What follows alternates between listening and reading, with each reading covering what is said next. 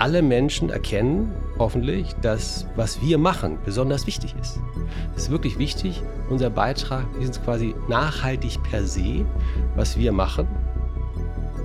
In der Krise wirst du ja dann auch erfinderisch und man rückt wahnsinnig eng zusammen. Und das muss ich sagen, das werde ich meinen Mitarbeiterinnen und Mitarbeitern nie vergessen, wie die sich in das Zeug gelegt haben, um unsere Firma durch diese Zeit zu manövrieren.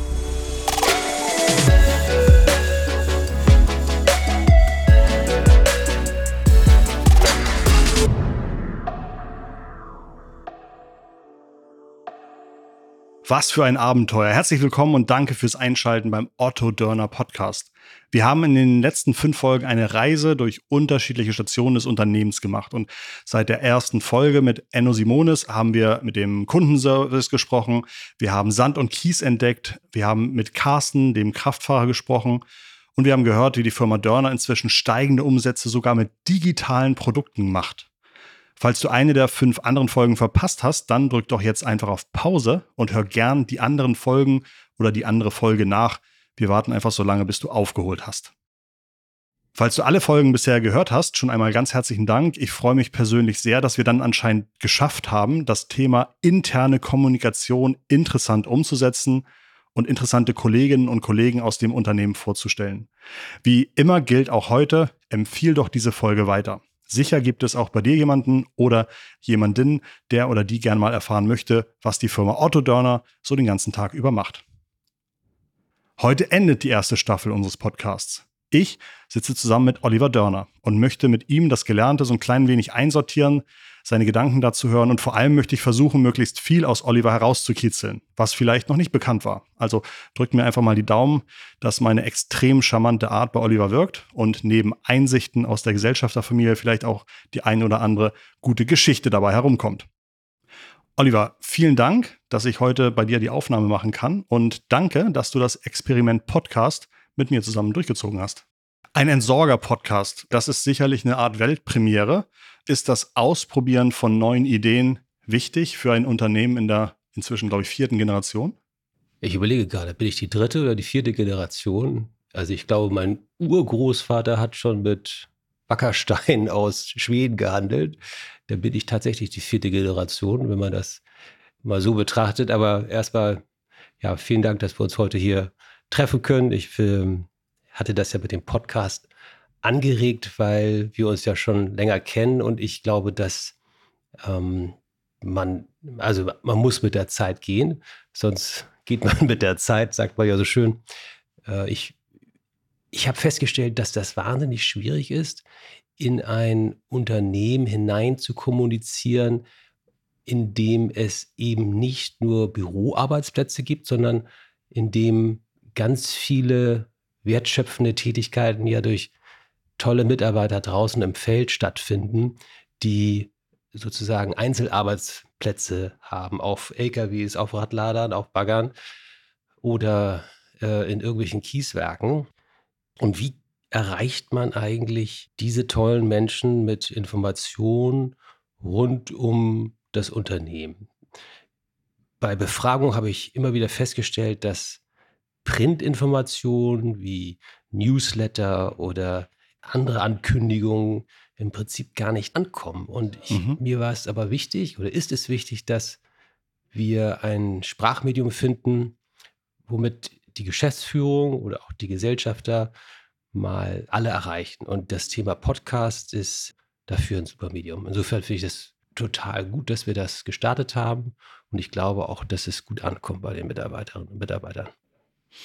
Ich habe ja so eine Frage, die ich all meinen Gästen stelle und die heißt nämlich, was ist deine Superkraft? Und die möchte ich auch an dich stellen. Gibt es eine Superkraft, die du als Oliver Dörner haben musst, um deinen Job gut zu machen? Fällt dir da was ein? Also ich glaube, wenn ich reinkommen würde ins Büro und ich würde nicht lächeln oder nicht lachen, dann ähm, würden mich die Menschen wahrscheinlich, weil sie wie auch oder viele mich kennen, würden sagen, Herr Dörner, geht es Ihnen gut, alles bei Ihnen in Ordnung. Ich glaube, dass ähm, ein, ein Anlächeln eines anderen Menschen dafür sorgt, dass der andere im Prinzip, egal wie es ihm gerade geht, gar nicht drum rumkommt, vielleicht auch zurückzulächeln. Und das gelingt mir, glaube ich. Ich glaube, das kann ich ganz gut. Das erinnert mich an ein, oder an ein Beispiel. Es gab früher mal so einen Notenbankchef in den USA, der hieß Alan Greenspan.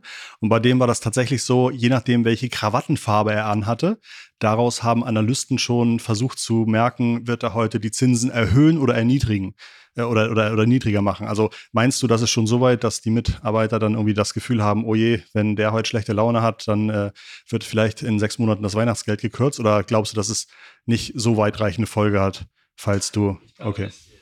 Nein, ich glaube, dass äh, die Mitarbeiter mich so, so hoffentlich richtig einschätzen, dass ich, ich bin eigentlich ein, ich bin ein Menschenfreund. Ich mag Menschen und ich rede gerne mit Menschen. Ich, ich kommuniziere gerne mit Menschen. Ich, ich höre zu. Ich interessiere mich für die Menschen. Und insofern ähm, glaube ich, dass die, die vertrauen mir.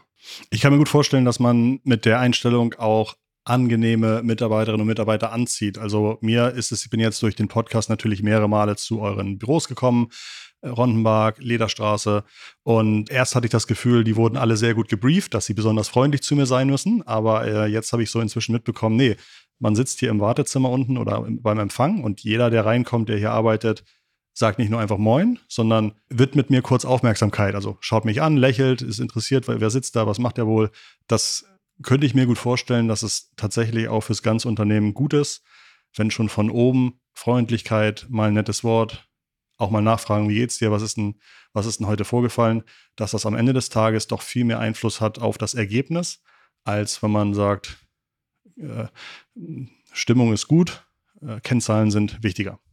Also zunächst aber freue ich mich, dass du diese Erfahrung gemacht mhm. hast. Ich habe natürlich keinen gebrieft und ich freue mich eigentlich sehr, dass meine Mitarbeiterinnen und Mitarbeiter genau so handeln, wie du es eben beschreibst.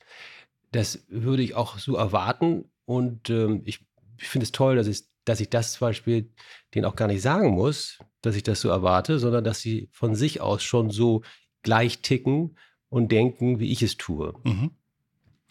Ich bin felsenfest davon überzeugt, dass wenn du eine im Idealfall eine gute Stimmung in der Belegschaft hast. Und das hast du natürlich nicht jeden Tag. Und es kommen, es kommen Stresssituationen rein und es gibt auch mal unter den Mitarbeitern vielleicht so kleine Quälereien. Aber ich, mein Credo ist im Prinzip, behandle deine Mitarbeiter so, wie du von ihnen erwartest, wie sie die Kunden behandeln sollen.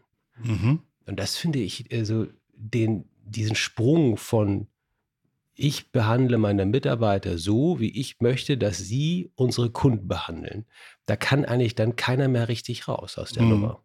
Und wenn das jeder, wenn das jeder so verinnerlichen würde, dann wäre das gar nicht mehr aufzuhalten, mhm. unser Erfolg, den mhm. wir ja schon zum Glück haben. Und wir sind in vielen, vielen, vielen Dingen schon wirklich Champions League. Mhm. Also ich würde sagen, wir spielen in vielen Dingen Champions League, ähm, nicht mehr Kreisklasse. Und das gilt es, sich einfach mal wieder auch zu veranschaulichen und ähm, ähm, ja, vor Augen zu führen, dass Otto Dörner ein echt cooler Laden ist. Also wir sind nicht nur in einem Geschäftsmodell unterwegs, was zukunftsfähig ist, was zufälligerweise auch ganz vogue ist, aber man könnte natürlich jetzt besserwischerisch sagen, das haben wir schon immer so gewusst.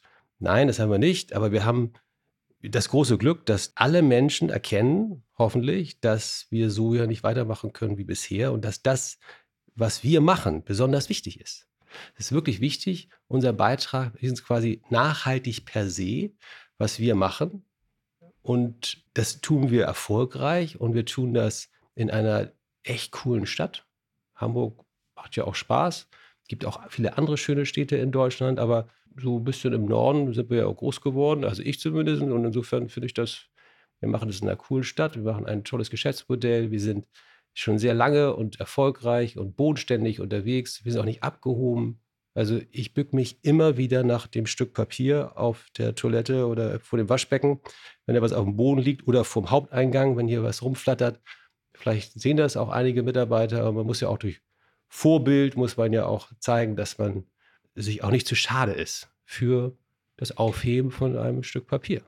Weil das ist einfach, es gehört da nicht hin und ich möchte gerne, dass das Umfeld schön ist, dass es auch nicht sauber ist. Und wenn man, glaube ich, im Kleinen anfängt, dann schafft man auch das im Großen. Ich erinnere mich, dass beim Anfangsgespräch, ob und wie wir diesen Podcast machen möchten, das Thema Kundenerlebnis unheimlich im Mittelpunkt stand und dass sowohl Enno als auch du mich wirklich überrascht haben mit den Details, von denen ihr überzeugt seid, das macht einen Unterschied, ob wir das so machen oder nicht. Äh, ob wir pünktlich sind, äh, ob die Internetseite gut funktioniert, ob wir telefonisch erreichbar sind. Wenn was nicht schief geht, ob wir es gut hinbekommen, schon vorher zu sagen, hey, das, was wir erwartet haben, kann aus den und den Gründen gerade nicht passieren, aber hier ist unser Weg, wie wir das anders lösen möchten. Und dass dabei auf diesen unterschiedlichsten Wegen tatsächlich in jedem Bereich des Unternehmens eine Verantwortung liegt, da entweder darauf einzuwirken oder das Ganze auch etwas komplizierter zu machen. Und das fand ich, das fand ich besonders interessant. Ich dachte natürlich, dass vielleicht dann irgendwie nur die Kolleginnen und Kollegen, die dann wirklich beim Kunden aufschlagen, damit zu tun haben. Aber ich habe ja gelernt, dass äh, neben Kraftfahrer Carsten Erhard, mit dem ich ein schönes Gespräch hatte, dann auch der Kundenservice, das war bei mir Karl Prinz oder allein auch die zukünftigen Projekte mit Evelyn Kühn und Martin Zimmermann. Ja, dass das alles einen großen Einfluss hat und da finde ich natürlich diese Vorbildfunktion auch besonders interessant. Du hast gerade gesagt, in den letzten Jahren hat sich gerade auch die Wichtigkeit von Entsorgung nochmal in einem ganz anderen Licht präsentiert. Euch gibt es in der, je nachdem wie man zählt, dritten, vierten Generation inzwischen über 1200 Mitarbeiterinnen und Mitarbeiter. Was waren so in der Geschichte von Otto Dörner große Momente, in denen sich dann wieder das Gleis für die Zukunft ein bisschen anders gestellt hat? Also fallen dir da zwei, drei Beispiele ein, die eigentlich für die Firmengeschichte wichtig sind als, als Wegweiser? Also ich würde ganz kurz nochmal auf das Thema Kundenservice zurückkommen, weil das mich so wahnsinnig beschäftigt, auch in der letzten Zeit. Und vielleicht, ich komme aber gleich auf diese Milestones der Firma äh, zurück der Kundenservice ist keine Abteilung, sondern eine Philosophie. Und ich glaube, dass wenn jeder Mitarbeiter versteht, dass der Kunde unsere Löhne und Gehälter bezahlt und nicht der Gesellschafter oder die Gesellschaft, dann ist das, glaube ich, äh, dann haben wir viel gewonnen. Ich finde das super spannend. Wir haben ja, wir haben das Thema Kunde, wir haben das Thema Personal und das Thema Digitalisierung als die drei Fokusthemen der Otto Dorner Gruppe herausgearbeitet. Und jetzt kann man natürlich fragen, in welcher Reihenfolge stellen wir diese Themen? Sind die jetzt unterschiedlich wichtig? Ähm, also finanziell betrachtet könnte man natürlich sagen, ja, Kunde geht über alles und wir müssen das tun, dass der Kunde eben begeistert ist von Otto Dörner, begeistert ist immer jemand, wenn man, wenn er mehr bekommt, als er erwartet. Und da würde zum Beispiel dieses Proaktive, was du angesprochen hast, darauf einzahlen, dass man die Kunden informiert, proaktiv, wenn man äh, möglicherweise A, wann man regulär kommt mit dem Container oder dem Sattelauflieger mit Kies und Sand oder wenn eben etwas dazwischen kommt, dass man den Kunden anruft und sagt, pass auf, wir verspäten uns, das setzt natürlich voraus, dass man schon eine gewisse Zeit dem Kunden mitgegeben hat, wann man dann zu erscheinen mhm. versucht. Ähm, aber daran arbeiten wir auch, dass wir wie bei Amazon die Kunden darüber informieren, in welchem Zeitfenster wir mhm. kommen wollen. Aber vielleicht jetzt, also Kundenso Kundenservice ist. Aber dieses, also dieser Spruch, Kundenservice ist keine Abteilung, sondern Philosophie, den finde ich ziemlich gut. Habt ihr den selbst erarbeitet oder gab es da Vorbilder? Aber das ist, also ist ja wirklich ein, also, ein Traumzitat. Ich habe tatsächlich eine ganze Menge Podcasts und ja. äh, YouTube-Videos angehört über, ähm, auch über amerikanische, also die Amerikaner lieben ja Kundenservice, Customer ja. Experience, da gibt es ja richtige Experten. Und äh, es gibt einen ähm, ja, so eine Klamottenkette in Amerika. Ich kannte die gar nicht. Nordstrom. Okay. Äh, die kommen, glaube ich, irgendwie aus dem Nordwesten von Amerika. Und ähm, das ist natürlich äh, Retail-Business. die, die, sind, glaube ich, sehr stark auch vertreten, so in großen, äh, äh, großen Einkaufszentren ja, und so. Ne? Mhm. Die sind aber die gefeierten, also es gibt äh, Southwest Airlines, mhm. es gibt Nordstrom im Retail und äh, im Zweifel gibt es natürlich auch immer Amazon. Retail ist Einzelhandel, ne? Genau, mhm. Einzelhandel. Ähm, und ähm, da gibt es, bei Nordstrom gibt es eben auch so, so gewisse ähm, Geschichten, die immer wieder erzählt werden. Es gibt zwei, zwei Geschichten, die mich so wahnsinnig beeindruckt haben. Und wenn ich die äh, Freunden und Bekannten erzähle, dann würden die im ersten Moment sagen, äh, gucken die mich also ganz komisch an. Und dann erkläre ich ihnen aber, warum ich das für richtig halte. Und ähm, dann sagen sie, ja, also das, ja, eigentlich ist das Mhm. richtig. Ich erzähle das ganz kurz. Die eine Geschichte ist, Nordstrom äh, verkauft ja nicht nur Klamotten, sondern auch Schuhe. Und es kam, es gibt, also es hat sich wohl so zugetragen, dass eine Dame mit nur einem Bein in diesen Laden reinkam. Das war amputiert und sagte, sie ist abends eingeladen und sie möchte schöne Schuhe kaufen, aber sie braucht eigentlich nur einen. Und jetzt überleg mal, in Deutschland würde jeder sagen, ja, wir haben hier das Paar, können Sie beide kaufen. Und dann hat die Verkäuferin gesagt, äh, nee, die, die Frage war von der Dame, ich brauche nur einen. Und dann sagt die Dame, und das ist, glaube ich, diese, viele, diese absolute Kundenfokussierungsphilosophie von, die, von diesen Mitarbeitern, die sagte, natürlich, ich verkaufe Ihnen auch gerne nur einen Schuh. Das Paar kostet 500 Dollar, aber wenn Sie nur einen haben, dann kriegen Sie das für 250 Dollar. Und da hat sie der Dame, der Kundin, die ja, Ja. ganz offensichtlich nur einen Schuh brauchte, Ja. einen Schuh verkauft. Und jeder würde sagen, "Ey, das kannst du nicht machen, du kannst Mhm. nicht einfach nur einen Schuh. Was mache ich denn mit dem anderen Schuh? Mhm. Und mein Chef würde möglicherweise sagen, du kannst doch nicht einfach nur einen Schuh verkaufen, es liegt dir der andere Schuh rum. Und in Deutschland sagt man immer, da kannst du nicht meckern. Im Umkehrschluss, es wird eigentlich immer gemeckert und in Ausnahmefällen wird eben nicht gemeckert. Und das äh, hat mich, das fand ich so toll. Äh, ich, äh, wir haben leider, könnte ich nur einen halben Container verkaufen, Ja. aber so von der, von der Idee her fand ich das gut. Würde das übersetzt heißen, dass man auch mal sagen darf, als, ich weiß nicht, ob das, das die Disponentin oder das, das Disponent macht, wenn man sagt, da will jemand nur fünf Kubikmeter haben, aber wir haben nur noch zehn Kubikmeter stehen. Ich stelle ihm halt zehn Kubikmeter hin und wenn da leider sechs Kubikmeter drin landen, dann rechne ich trotzdem nur fünf ab. Wäre das so ein Beispiel? Wer, hat man die Freiheit oder? Also was wir, genau, also was wir machen ist, wir rechnen an der Waage nur die Menge ab, die Mhm. wirklich im Container ist. Das ist natürlich manchmal nicht ganz einfach so optisch zu erkennen. Also sind es jetzt fünf Kubikmeter oder sechs Kubikmeter. Aber wenn der Kunde sagt, ich, äh, wenn der Kunde einen zehn Kubikmeter Container bestellt, ihn aber nur zur Hälfte voll macht, dann wird ihm auch nur, werden ihm auch nur fünf Kubikmeter abgerechnet. Mhm. Das ist, das ist eine, finde ich, eine Philosophie. Wir wollen keine schlechten Gewinne machen. Mhm. Das ist wichtig, dass, wir, dass der Kunde immer das Gefühl hat, bei Dörner bist du gut aufgehoben Mhm. und die hauen dich hier nicht übers Ohr, sondern äh, die, die sind, das sind ehrliche norddeutsche Typen. Ja, also das nochmal zu dem Thema Kunden. Jetzt habe ich nach Meilensteinen gefragt. Genau. Eigentlich wollte ich noch mal so ein bisschen äh, versuchen zu gucken, an welchen Punkten das Unternehmen immer wieder so ein bisschen auch die Richtung äh, anpasst, angepasst hat. Also mein Vater ist jetzt 92 und er ist also schon weit über 60 Jahre in der Firma und insofern die längste Zeit zurück betrachtet, äh, hat er möglicherweise Mhm. wichtige Entscheidungen getroffen. Mhm. Die wichtigste Entscheidung war, glaube ich, dass er damals, als er mit meinem Großvater nicht zurechtkam und seinen eigenen Laden aufgemacht hat mit LKWs, wo Horstdorner dran stand, Mhm. Dass er da zum Glück wieder zurückgefunden hat zu dem Laden von meinem Großvater, der dann irgendwann ge- festgestellt hat, okay, wenn jetzt mein eigener Sohn mir Konkurrenz macht, das ist dann auch nicht so gut für die Firma.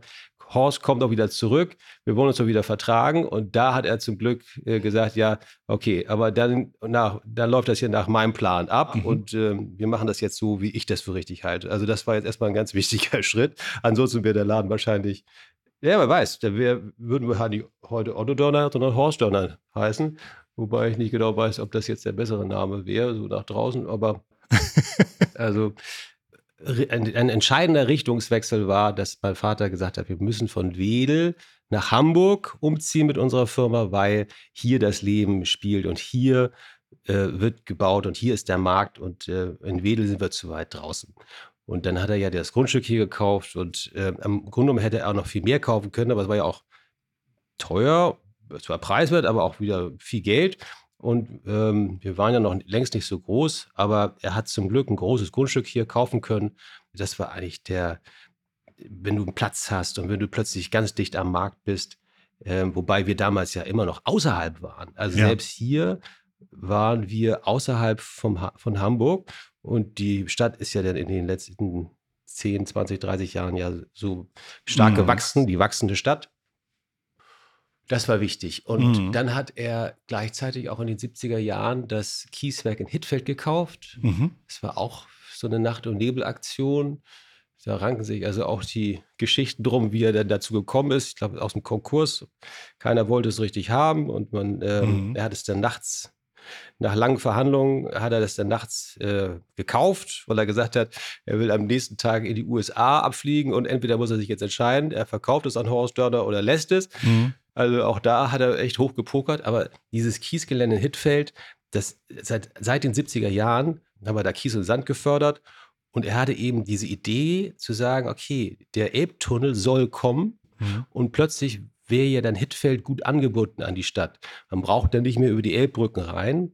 Das war schon so eigentlich halb bekannt, dass der Elbtunnel kommt, aber keiner konnte sich vorstellen, ähm, wie das denn sein wird, wenn der Elbtunnel da ist. Und diese, dieses, dieses Visionäre hatte er. Und das war, das, dieses Kieswerk hat uns über viele Jahrzehnte wirklich tolle Erfolge gebracht.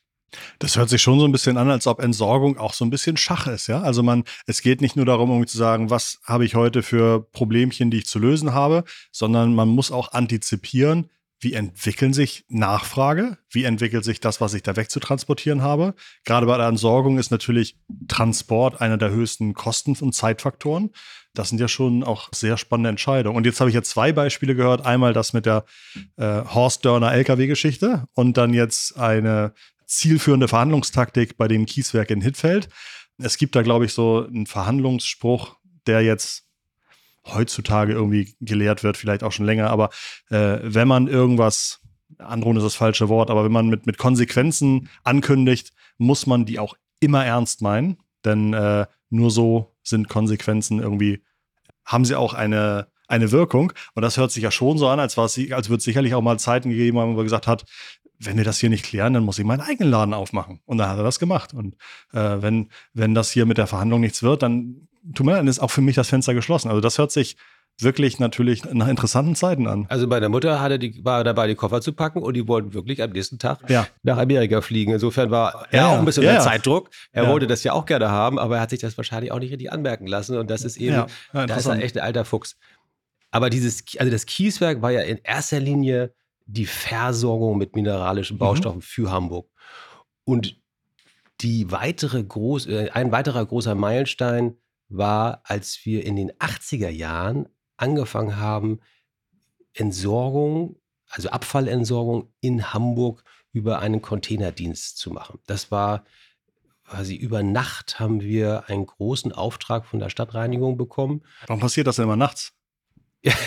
ja, naja, wir haben wahrscheinlich am Abend vorher mhm. und wir mussten auf okay. einen Schlag 800 Container kaufen und haben dann für die Stadtreinigung hier in Hamburg haben wir äh, Containertransporte durchgeführt, haben uns also auch da wieder gegen große Player durchgesetzt, die ja so für sich schon den Markt so ein bisschen abgesteckt hatten. Und dann kam der kleine Dörner und hat gesagt, ich will mitspielen.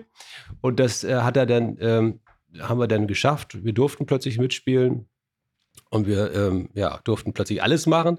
Da waren die anderen also beleidigt, aber äh, wir haben dann eben auch damals mit meinem Onkel, der ja für mich ein großer Baustein in, für den Erfolg der Firma ist und war, äh, der hat dann also sozusagen als Außenchef, so wie ich ihn immer äh, mhm. für mich gesehen habe, bevor ich in die Firma eingestiegen bin, also mein Vater der Innenchef und mein Onkel der Außenchef. Und die haben das dann echt gewuppt und haben hier eine Bauschutzsortieranlage aus der Schweiz gekauft. Und also zwischendurch haben sie auch noch Beton gemacht, äh, weil sie gerne ihren gewaschenen Sand verkaufen wollten. Auch das wollte die Betonindustrie nicht. Und da hat mein Vater gesagt, gut, wenn du meinen gewaschenen Sand nicht kaufst, dann mache ich eben selber Beton.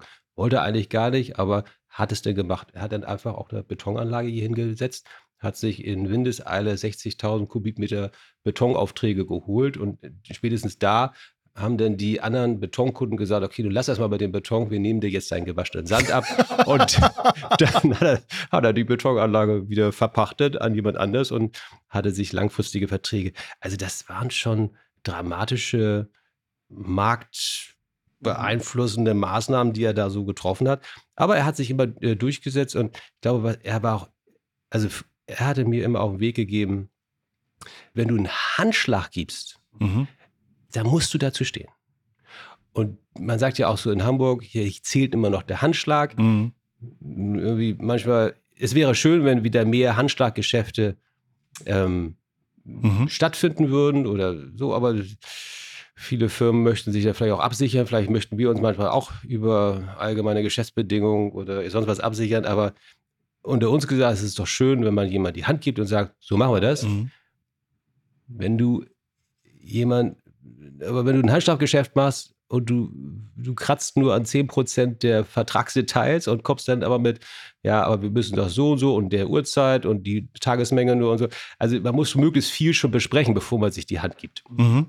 Weil das kann ja jetzt so ein bisschen zu Ruckeleien kommen. Aber wahnsinnig viele Geschäftsbeziehungen halten eben schon sehr, sehr lange zwischen der Firma Dörner und den Geschäftskunden, weil man sich auf uns verlassen kann. Und wir haben gute Mitarbeiter, die, wir haben auch gute Kunden, muss man ja sagen. Wir haben Kunden, die zu uns halten, in guten wie in schlechten Zeiten. Und eine richtige schlechte Zeit hatten wir dieses Jahr, als wir diesen Hackerangriff hatten. Mhm.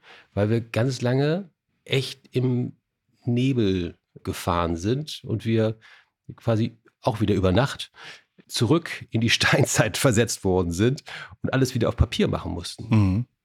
Das war für alle ein, ein Wahnsinnskraftakt und ich würde sagen, die Nachwehen, die laufen immer noch. Das bekommt man häufig gar nicht so mit, aber die Leute, so, wenn die IT-Systeme nicht funktionieren und da, da ist es eben wieder Fluch und Segen. Wir sind Vorreiter in der Digitalisierung in unserer Branche. Aber das ist ein Pfad, den halt auch noch niemand gegangen ist. Und damit hat man, ja, wie durch einen Sumpf den richtigen Weg zu finden. Manchmal tritt man halt auch tief in den Sumpf rein, ne? Also wir, wir waren einfach an der einen oder anderen Stelle noch nicht so optimal aufgestellt. Ja. Ich weiß aber, dass aber es werden ja also, viele andere ich bei sagen, Weitem viel schlechter aufgestellt sind. Ich wollte gerade sagen, einmal das und gerade gegen so einen Hackerangriff, da kannst du nichts machen. Also da äh, das Level an Sicherheit, das man dafür braucht, ist in den meisten Fällen ja absolut unmöglich oder unwirtschaftlich oder äh, nur theoretisch hinzustellen. Also der Zugriff von außen auf ja. unsere Netze ohne Zwei-Faktor-Authentifizierung, was wir damals noch nicht ja. hatten, das war schlecht. Klar, aber. Und das ist einfach umzusetzen, mhm. im Grunde genommen, diese Zwei-Faktor. Mhm. Und damit kannst du schon ein erheblich, also kannst du schon ganz viel abpuffern. Mhm. Was du natürlich nicht abpuffern kannst, ist, wenn jemand kommt und USB-Stick hier irgendwo reinsteckt. Eben. Das sind aber, das sind nicht die Banden, die Banden, würde ich sagen, die jeden Tag versuchen, eine andere Firma zu hacken. Das sind nicht diejenigen, die jeden Tag irgendwo hinfahren und versuchen, USB-Stick ja. irgendwo reinzudrücken. Wobei wir jetzt auch die USB-Ports gesperrt haben. Ja.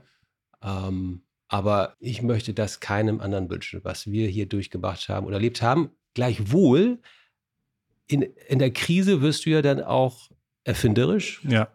Und man rückt wahnsinnig eng zusammen. Und das muss ich sagen, das werde ich meinen Mitarbeiterinnen und Mitarbeitern nie vergessen, wie die sich in das Zeug gelegt haben, um unsere Firma durch diese Zeit zu manövrieren. Mhm. Also von der IT, die natürlich am im, im Hauptfokus stand, was das Wiederherstellen der Systeme angeht, bis zum Kraftfahrer, der alles wieder auf Papier machen musste. Das, also viele Leute, die, die kennen das ja gar nicht mehr. Junge Kraftfahrer, die kennen ja nur noch ein Tablet. Die wissen gar nicht, dass man Lieferscheine auch mit der Hand ausfüllen muss und was da alles für Informationen rein müssen. Und zum Glück haben wir aber junge Kraftfahrer und ältere Kraftfahrer, die mhm. das noch kennen, die Zeit. Die haben wieder die jungen Kraftfahrer dann denen geholfen, wie, wie man das früher einfach gemacht hat. Aber wir sind da wirklich äh, sehr gut durchgekommen. Und zum Glück konnten wir weiterhin Kies und Sand ausliefern, wir konnten weiterhin Container. Die Abfallentsorgung ist praktisch nicht ins Stocken gekommen. Wenn Otto Dörner in Hamburg plötzlich nicht mehr Abfallentsorgung betreiben könnte, würde ich mal sagen, das wäre schon. Das merkt man. Das merkt man. Mhm. Weil wir sind in der wachsenden Stadt und wir helfen der Stadt zu wachsen, ja. auch wenn wir manchmal nur ein untergeordneter Teil sind. Aber wir sind wie so ein, ein, ein Teil, den man, Zahnrad in den man so Uhr. lange nicht sieht, solange er funktioniert. Ne? Ja, das mhm. ist ja wie mit der IT, ja. das ist wie mit der Buchhaltung, ja. das ist wie mit allen ja. Prozessen, die so im Hintergrund laufen. Aber wenn das bei uns stockt, dann stockt eben alles. Ja. Und insofern sind wir auch verpflichtet, wir sind auch unseren Kunden und der Stadt verpflichtet, dass wir unseren Job gut machen, weil wenn wir das nicht gut machen, dann gibt es einen riesen Rattenschwanz und alle sind unglücklich. Und das wollen wir nicht. Warum kann ich stolz sein, bei Otto Dörner zu arbeiten? Also zunächst einmal kannst du stolz sein, wenn du bei Otto Dörner arbeitest, weil du in einer Firma arbeiten kannst, die sich A im richtigen, nachhaltigen Business auffällt. Also ich würde sagen, dass mit allem, was wir jeden Tag tun, tragen wir dazu bei, dass wir die Ressourcen der Welt schützen und dass wir dafür sorgen, dass Abfallentsorgung ordentlich läuft, dass wir dazu beitragen, dass die Stadt wachsen kann. Als ich jetzt gerade kürzlich mit einem Lkw-Fahrer aus, aus, dem Kies- und Sandgeschäft äh, durch Hamburg gefahren bin, da sagte er mir, ich bin eigentlich stolz, dass wenn ich durch Hamburg fahre und ich sehe das ein oder andere Gebäude, dann kann ich sagen, guck mal, ich habe da auch ein bisschen mit dran mitgearbeitet, indem ich damals bei der Baugrube den Boden abgefahren habe. Ich war dabei, als das Bauloch hier war. Und jetzt steht das Haus hier und im Grunde genommen habe ich auch was dazu beigetragen, dass dieses große Haus hier steht. Das ist natürlich, das weiß vielleicht gar keiner, aber er weiß es und er ist stolz darauf. Und äh, du fragtest ja, warum sollten die Mitarbeiter sich, warum sollten die sagen, ich bin stolz, bei Dörner zu arbeiten? Ich glaube, wir, wir sind ein, eine coole Truppe, die jeden Tag ein Stückchen die Erde bewegt. Ja, schön ausgedrückt. Gibt es Themen oder auch nochmal einzelne kurze, prägnante Ziele oder Fakten, die du dir wünschst, die bei den Zuhörenden hängen bleiben, wo du sagst, Christoph, wenn es ein oder zwei Sachen gibt, die die Zuhörenden mitnehmen aus unserem Podcast, das wäre mein Wunsch. Ich habe jetzt schon heute eine Menge von dir gehört. Kundenservice ist eine Einstellungssache oder ist eine Philosophie. Fällt dir noch was ein, wo du wünschst, wenn das hängen bleibt, dann hat sich das gelohnt, dass sie Christoph zuhören mussten. Also ich würde mir wünschen, wenn alle Mitarbeiter im Idealfall sagen, I love my job. Soll heißen, ich, ich liebe meine Arbeit. Jetzt könntest du natürlich sagen, ja, die Arbeit lieben. Also es gibt ja auch noch etwas neben der Arbeit. Ja. Und ich kann ja nur meine Familie lieben, aber ich kann nicht meine Arbeit lieben. Ja. Warum eigentlich nicht? Also, warum kannst du deine Arbeit, warum kannst du nicht das lieben, was du tust? Womit man acht Stunden jeden Tag Zeit verbringt. Ja, hm. die Mitarbeiter schenken uns doch immer den Großteil ihrer Lebenszeit, mhm. schenken die uns, indem sie bei uns, für uns, mit uns gemeinsam jeden Tag arbeiten.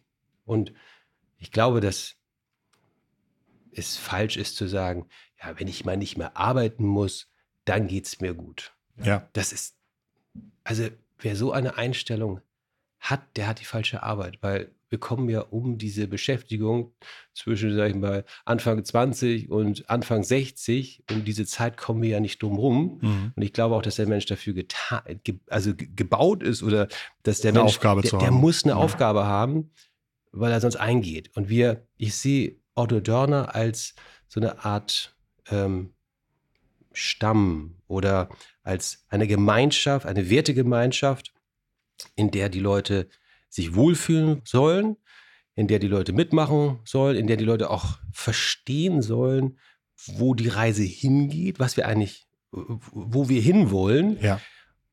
Und die sollen nett miteinander umgehen und die sollen Spaß haben. Und ich möchte, dass die Leute auch einmal am Tag gerne mal lachen. Mhm. Die sollen gerne hierher kommen und die sollen gerne ihren Job machen. Im Idealfall sollen sie sagen, ich liebe meinen Job. Und deshalb musst du auf jeder Position Leute haben, die sagen, das ist genau mein Ding. Ich kann jetzt zum Beispiel kein Buchhalter auf einem LKW sitzen. Vielleicht sagt er, ich, da, muss ich jeden Tag muss ich LKW fahren. Das ist überhaupt nicht meine Berufung. Ich möchte gerne Buchhaltung machen. Also musst du denjenigen finden, der sagt, ich gehe in dieser Buchhaltung auf. Gleichzeitig musst du beim, auf dem Bagger musst du jemanden haben, der sagt, ich liebe die Dinge von links nach rechts zu bewegen und wenn ich es jeden Tag ein bisschen besser machen kann, dann kann ich mich, dann, dann kann ich was dazu beitragen, dass mein Prozess optimiert wird. Also du brauchst die richtigen Spieler auf den richtigen Positionen, wenn man mal im Fußballjargon bleiben würde. Du brauchst natürlich auch einen Trainer und du brauchst vielleicht auch noch einen Club-Eigentümer, der, der mal das große Ganze vielleicht noch mal sieht, aber die Leute sollen mit Freude hierher kommen und sollen mit Freude den Kunden bedienen mit unseren Gütern und Dienstleistungen. Und wenn wir das schaffen, wenn wir von innen heraus fröhlich sind und den Kunden nach draußen das auch spiegeln, dann können wir uns, glaube ich, nicht dagegen wehren, dass der Kunde gerne Geschäfte mit Otto Dörner macht. Ich glaube, und das ist, glaube ich, dieser unheimlich wichtige Punkt. Denn wenn man jetzt nach außen kommunizieren würde, einfach, mir ist wichtig, dass meine Mitarbeiter sagen, I love my job, wird sicherlich genügend Menschen geben, die sagen, ach, was, da muss auf die Zahlen gucken, da ist auch wichtig, was für Umsätze und was, was für ein Gewinn hängen bleibt und ob das alles funktioniert. Kommt so automatisch. Das kommt und das ist, glaube ich, das Wichtige, dass einfach die, die Jahrzehnte, die Zeiten, die Anforderungen aus den Zeiten, die sind halt gerade da, dass Kunden und Kundinnen eine große Auswahl haben, dass sie einen super hohen Anspruch haben, dass sie mit Produkten zu tun haben in anderen Bereichen, bei denen genau so gearbeitet wird dass sie dann mit, mit Google-Handys oder mit Apple-Produkten, wo das Kundenerlebnis absolut im Mittelpunkt steht, dass sie bei Amazon etwas bestellen können, das ist dann heute Abend oder morgen früh zu Hause. Und diesen hohen Anspruch an Freundlichkeit, Verfügbarkeit, den wollen sie halt nicht abgeben, wenn es um ihre Arbeit geht, wenn es darum geht, Entsorgung zu bestellen, Container zu bestellen. Und deswegen kann ich mir gut vorstellen, dass das, was du gerade erzählt hast, einen so viel wichtigeren Wert auf die nächsten Jahrzehnte hat, als man es sich vorstellen kann. Und ich glaube, wer sich also früh damit beschäftigt und früh sagt, ich höre, was da gesagt wird, wie kann ich das in meinem Bereich umsetzen, dass es automatisch, genau wie du sagst, dazu führt, dass der Kunde zufriedener ist und damit mehr, häufiger, gerne Geschäfte mit der Firma macht und auch ein Mitarbeiter das Gefühl hat, stark, ich werde nicht angeschimpft, ich muss mich nicht zur Arbeit quälen, einfach nur um meine Miete zu bezahlen, sondern es gibt auch mal ein freundliches Wort vom Kollegen, und dass diese Anerkennung auch durch den Erfolg der Firma sehr, sehr viel dazu beiträgt, einen guten Job zu machen. Ah, okay, spannend. Ja. Also, wenn ich mir einen Ideal-Mitarbeiter vorstelle, und wir haben ganz viele davon, mhm. aber was ich mir bei jedem Mitarbeiter wünsche, wäre, dass möglichst jeder ein positiver Mensch sein sollte. Das ist eine Grundeinstellung. Also man kann das ja alles negativ sehen, aber kann es, man kann eben die Dinge halb voll oder halb leer, das Wasserglas sehen. Ich glaube, halb voll. Man sollte möglichst zeitnah reagieren. Also wenn du eine Aufgabe hast oder wenn ein Kunde etwas ja. haben will oder wenn jemand zurückgerufen werden möchte, dann muss man es prompt machen. Ja. Man sollte möglichst gut zuhören. Weißt du, zuhören ist ja auch eine Gabe. Du, erfährst viel mehr, wenn du zuhörst. Ja. Aber es gibt ja Leute, die reden die ganze Zeit, die, die erfahren aber auch nichts. Oder die hören nur zu, um wieder zu reden. Ja, ja. aber gut zuhören, den anderen verstehen. Mhm. Du solltest auch möglichst dein Produkt kennen. Also was, was verkaufst du eigentlich? Was bieten wir eigentlich an Service an? Also die, also an, an Produkten und Dienstleistungen an. Was ist es eigentlich genau, was womit unser Produkt oder unsere Dienstleistung dem Kunden einen Kundennutzen bringt. Das ist, das ist echt wichtig zu wissen. Man sollte auch vielleicht möglichst die Menschen mit Namen ansprechen. Also wenn du ähm, selbst in einen äh, irgendwo hinkommst und du wirst mhm. mit Namen angesprochen. Und ich weiß es aus eigener Erfahrung, ich kann mir Namen auch immer nicht so gut merken. Gesichter ja. Vielleicht eine kleine Geschichte darum, was ich mit diesem Gesicht verbinde. Vielleicht kann ich noch eine Erinnerung erzählen. Das ist auch etwas Persönliches. Aber wenn du, wenn du schaffst, Leute mit Namen anzusprechen, das ist äh, super. Versuche immer Probleme zu lösen. Versuche sie nicht aufzuschieben. Versuche sie nicht zu verursachen, sondern sage, hey, jedes Problem mhm. ist doch eine Chance, den Laden etwas besser zu machen. Oder mhm eine, eine Sache aufzulösen. Dazu gehört wahrscheinlich auch, wenn man ein Problem sieht, es nicht einfach zu lösen und zu sagen, hoffentlich taucht das nie wieder auf, sondern vielleicht, wenn man sieht, an der Stelle könnte man es vermeiden, das aufzuschreiben, in eure Briefkästen zu schmeißen, darauf hinzuweisen. Denn ich glaube, es gibt, ist auch super unbefriedigend zu sagen, das ist schon wieder doof gelaufen. Das ist jetzt schon das fünfte Mal, ich kläre das jetzt. Aber dieser Unterschied zwischen auf der einen Seite klären, aber auch zu helfen, dafür zu sorgen, dass es beim Verursacher ankommt dass da vielleicht etwas schief läuft und der Verursacher mithelfen kann, dass es in Zukunft nicht mehr schief läuft. Ich glaube, damit kann man auch viel, viel erreichen. Wenn mir etwas auffällt, was mir hilft, dann könnte es ja anderen auch helfen. Und wir müssen genau. unser Wissen teilen. Genau. Wir genau. dürfen nicht das für uns behalten, sondern wir müssen natürlich, natürlich auch versuchen, die Möglichkeit zu erschaffen, dass die Leute es auch äh, in den richtigen Kanälen teilen können.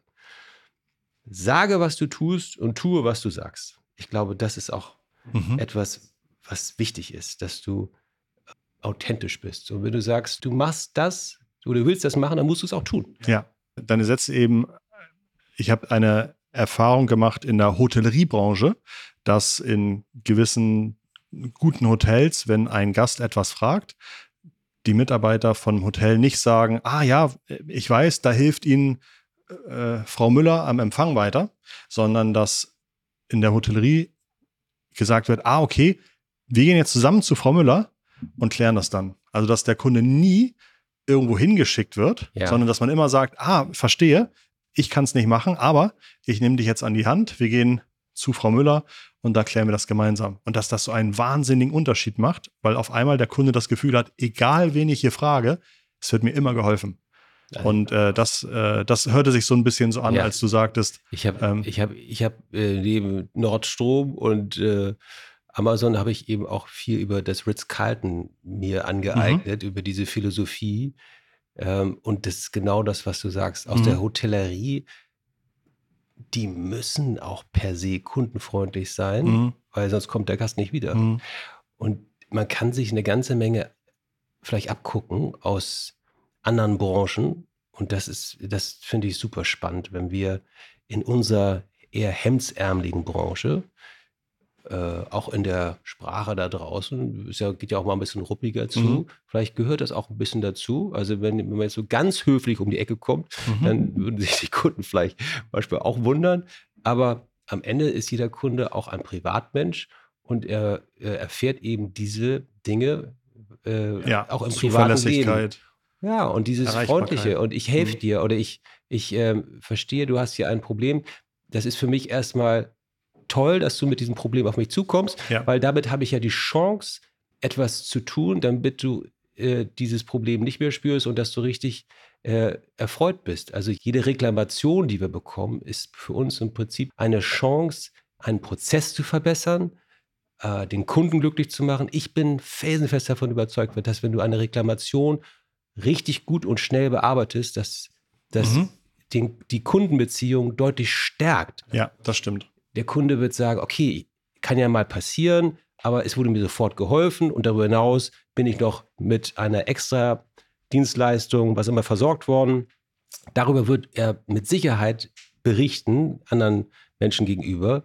Aber wenn man eben nur gar nicht reagiert oder ganz schlecht reagiert auf eine Reklamation, dann wird das wahrscheinlich noch viel mehr Menschen sagen. Insofern.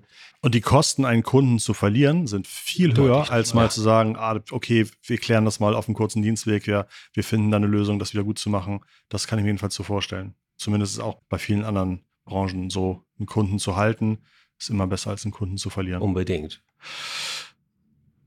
Wir haben jetzt schon viel erfahren und vor allen Dingen auch spannende strategische Themen, von denen du sagst, das ist dir wichtig, da glaubst du dran und vor allen Dingen, das sind die Erfolge hinter oder das sind die Strategien der Erfolge von ganz besonderen Vorreitern in, in anderen Branchen und diese Strategien sind universell. Zuverlässigkeit, Höflichkeit, sag, was du tust und tu, was du sagst. Oliver, wenn man so ein bisschen in die Zukunft guckt, was denkst du, worauf sollte man sich als Mitarbeiterin oder Mitarbeiter verlassen können oder was könnte noch wichtig sein für die nächsten Jahre als Mitarbeiter bei Otto Dörner? Also 1925 sind wir gegründet worden und wer auf 1925 100 Jahre draufpackt, der wird schnell rechnen können, dass wir 2025 100 Jahre bestehen. Und in diesen 100 Jahren, das können wir alle glauben, ist echt viel passiert und wir haben uns mit allem arrangiert und wir sind richtig erfolgreich mit Höhen und Tiefen diese 100 Jahre hier in Norddeutschland durchmarschiert. Und meine Aufgabe als vierte Generation ist es, noch weitere 100 Jahre anzuschieben. Die werde ich zwar nicht mehr erleben als 52-Jähriger, aber die nächste Generation ist ja nun schon fast 14 und 15. Ich glaube, dass wir top aufgestellt sind. Wir sind extrem finanzstark. Wir haben in den letzten, ja, ich würde sagen, zehn Jahren oder vielleicht 15 Jahren praktisch kein Geld aus der Firma rausgenommen. Wir haben sehr viel gespart, angespart. Wir sind ein Mittelstand, der sehr weitsichtig investiert hat.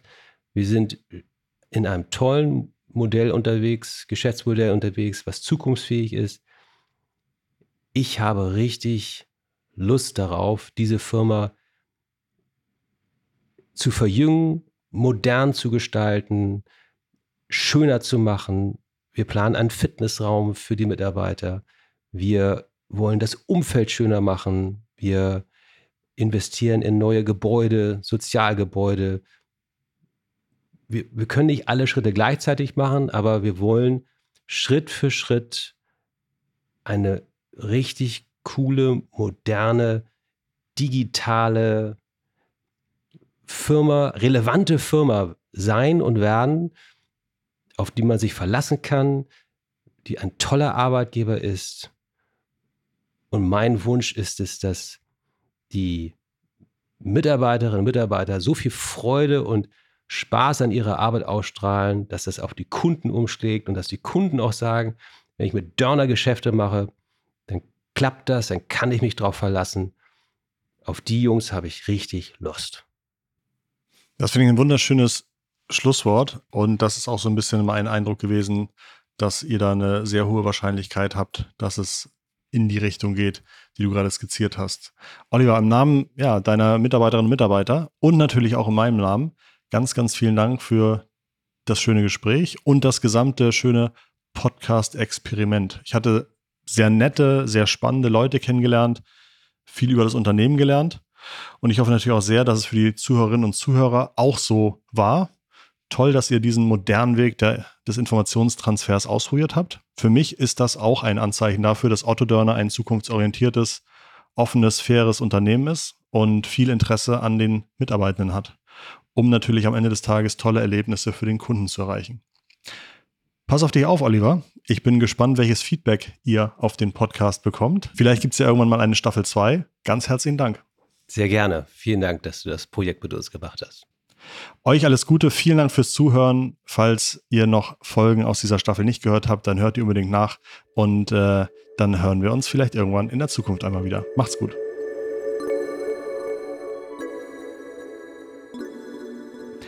Natürlich haben wir auch für Oliver ein paar schnelle Fragen vorbereitet. Er darf jetzt nur kurz mit einem Wort oder mit Ja oder Nein antworten.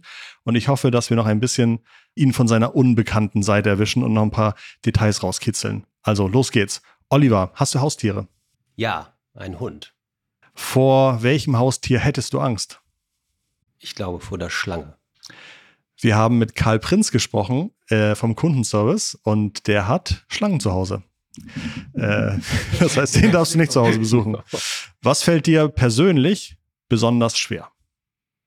Also nicht das morgendliche Aufstehen, aber ich glaube, in der Weihnachtszeit auf das Marzipan zu verzichten.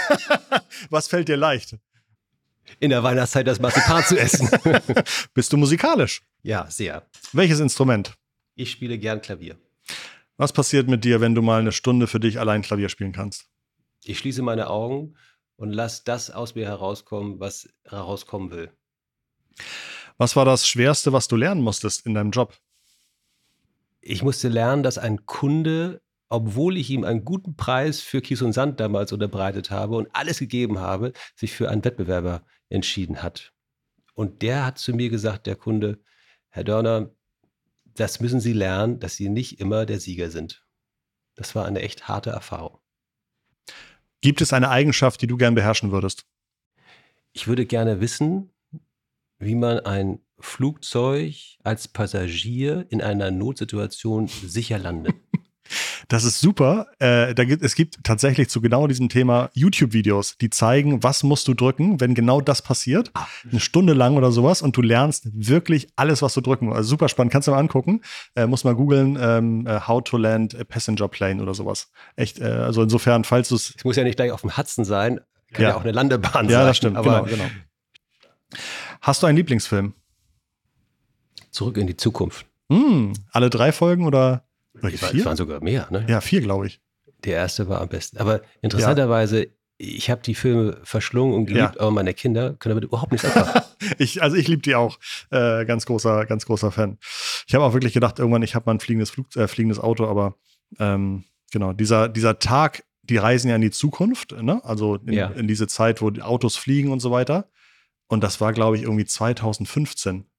30 Jahre aus der Zukunft, also sozusagen 1985 spielt der Film. Ja. 30 Jahre in die Zukunft. Ja, Das war 2015. Ein wir bisschen zu früh. immer noch keine Lilium arbeitet ja noch dran, aber äh, mal sehen. Vielleicht kriege ich noch zehn Trinkst du Jahre. lieber ein Bier oder Wein? Ich glaube, ein Bier. Mhm. Was kannst du besser als vielleicht deine Freunde?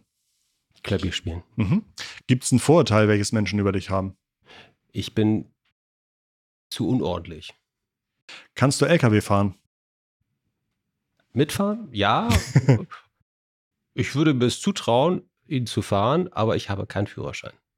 Hast du schon mal einen LKW oder ein anderes äh, großes Fahrzeug oder so von euch kaputt gemacht? Zum Glück nicht. Okay. Das war's schon. Danke, dass du so mutig mitgemacht hast. Danke für den ganzen Input in der ersten Hälfte und danke für die Details jetzt in dieser zweiten kurzen Hälfte. Euch beim Zuhören viel Spaß. Ähm, hört euch, wie gesagt, auch die anderen Folgen an, empfehlt sie an Freunde, Kolleginnen und Kollegen, Freunde, Familie. Ganz lieben Dank auch von meiner Seite für diese gemeinsame Podcast-Reise. Bleibt gesund da draußen. Habt Spaß an der Arbeit. Ganz liebe Grüße von mir und danke an die gesamte Firma Otto Dörner und die Kolleginnen und Kollegen, die hier beim Podcast mitgemacht haben. Alles Gute für euch. Tschüss.